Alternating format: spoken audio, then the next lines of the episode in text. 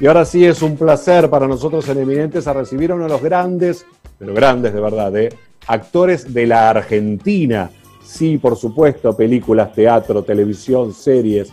Todo lo que se te ocurra ha hecho este hombre y sigue haciendo. Además, yo comparto su pensamiento político. Estoy hablando nada más y nada menos que del señor Luis Brandoni. Luis, ¿cómo estás? Un placer recibirte en Eminentes. Gracias, buen día, mucho gusto, ¿qué tal? Buen día, qué gusto escucharte realmente. Para mí Tantas veces que te he visto y tantas cosas y bueno, ahora poder charlar contigo es un placer, realmente. Bueno, me alegro, gracias. Bueno, Luis, estás a pleno, ¿no? Con, muchas cosas. Volvió el teatro en Buenos Aires, el teatro en vivo, qué importante esto. Sí, volvió el teatro, todavía tiene que recuperarse el teatro porque la gente todavía tiene sus sus, algunos sus temores, el teatro que está muy cuidado en cuanto a los protocolos que, que nos ha exigido el gobierno de la ciudad de Buenos Aires, de modo que, que es muy seguro, pero bueno, todavía Buenos Aires le falta para recuperarse, hay solo tres teatros funcionando en Buenos Aires, de los teatros comerciales grandes, así que falta, pero bueno, hay que hacerlo para que la gente sepa que estamos, que estamos haciendo teatro, que la gente puede ir, pasarlo bien, vamos a ver. Este es un, un, un empeño que te, en el cual estamos muchos comprometidos, así que lo hacemos con gusto. Y además he tenido la satisfacción el lunes de presentar un libro mío, mi, mi primer y supongo último libro, que es un libro de memorias, así que estoy muy entusiasmado con eso también. Muy qué lindo. Eh, ¿qué, cuentas en el, ¿Qué cuentas en el libro, eh, Luis? Te habla Norberto ahora. Hola, Norberto. Mira, el libro es un libro de memorias que se llama Antes de que me olvide. Ajá. Entonces cuento, bueno, cuento un poco mi, mi, mi vida, mi trayectoria como, como actor, mi, mi, mi, incursión en, en, la política, en fin, el, el, el clima que se vivía hace, hace unos años en Buenos Aires, creo que en ese sentido es bastante ilustrativo, y algunos recuerdos y algunos testimonios que me parecen que vale la pena haberlos volcado en este, en este libro de, de, memorias.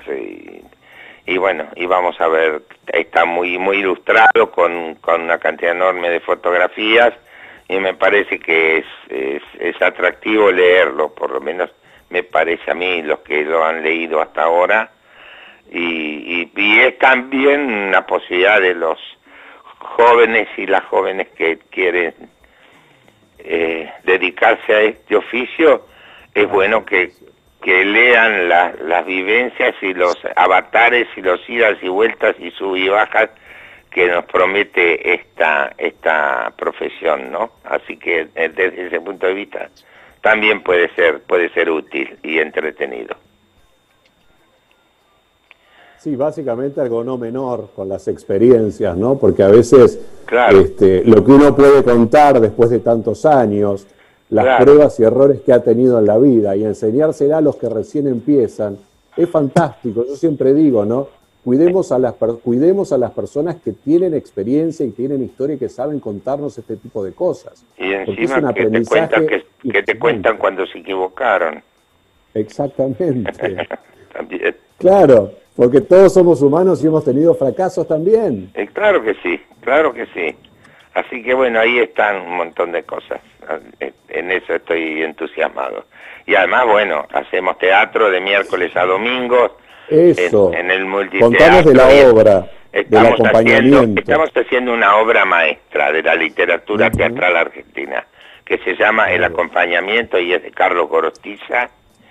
este, y lo estamos haciendo con, con David Di Napoli, que es un amigo y compañero de muchos años de la vida, y es un espectáculo precioso que lo hacemos con, con mucho gusto y recibimos, digamos, la, la, la respuesta del público es, es, tanto o más de lo que nosotros imaginábamos, porque es muy entrañable y nos, nos, nos pinta muy, muy, muy mucho a los argentinos como somos y sobre todo los que todavía tenemos ilusiones y seguimos bregando por ello. Tal cual, no, no perder las ilusiones y bregar por ello por tener un país mejor, claro. Claro que sí. claro que sí, eso, en eso estamos. por supuesto, la obra has estado muy vinculado, muy vinculado. La obra no tiene ninguna ninguna carga de tipo político, por supuesto, son dos seres humanos, dos hombres sencillos, humildes, pero que tienen sus sueños también, como todos. Como todos, claro. exactamente. Bueno, hay muchos rosarinos que ahora están yendo a Buenos Aires y con lo cual es un muy buen plan para ver. Sí, contame, contame cómo es. Y sí, porque ahora entre Rosario y Buenos Aires uno puede viajar tranquilamente. No hay limitaciones, ¿no? No hay, limitaciones. entonces este, yo ya he ingresado un par de veces a Buenos Aires con total normalidad. Muy bien. Está bueno como una recomendación a los que nos gusta el teatro, poder volver a disfrutar del buen teatro argentino en la calle Corrientes. Y de una ciudad que es linda, que, es linda, claro que, sí. que está linda a pesar de lo que dice el presidente de la República. Sí, sí, a pesar de que, como digo yo, ¿no? Es las, nosotros que pedimos que el, volver al turismo internacional, la mayoría de los extranjeros que llegan a Argentina eligen la ciudad de Buenos Aires. Si arruinamos la única ciudad cosmopolita importante que tenemos en el país, estamos sonados. Claro, estamos sonados, pero esperemos que vuelvan, porque entre otras cosas hay algo que nosotros ignoramos, que esta ciudad de Buenos Aires es una de las dos únicas ciudades del mundo que tiene música propia. Una es Viena con el claro. y la otra es el tango que le gusta al resto del planeta y nosotros no lo aprovechamos porque nosotros estamos con la cosa mucho más con el rock y todas esas cosas y música y música de, en, en, la televisión la música de Buenos Aires no existe en el cine tampoco y sería un atractivo económico muy importante, pero sí sé que hay varios millones de turistas anuales que vienen a Buenos Aires porque esa es la meca del tango y entonces esto tenemos que recuperarlo. Eso le va a llevar un tiempo con el tema este de la, del COVID-19 porque, viste, no se puede este, bailar el tango a larga distancia y con barbijo, medio jodido. Entonces va a tener que esperar un poquito.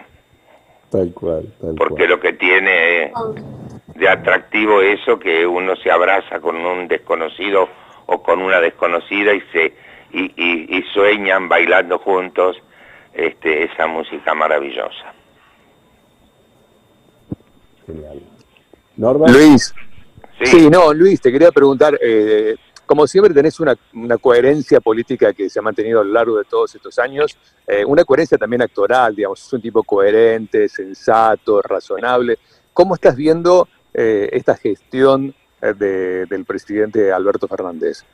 Con muchas dificultades, está con muchas dificultades. Yo comprendo que le ha tocado una situación muy complicada. Sí, claro. Muy, muy complicada.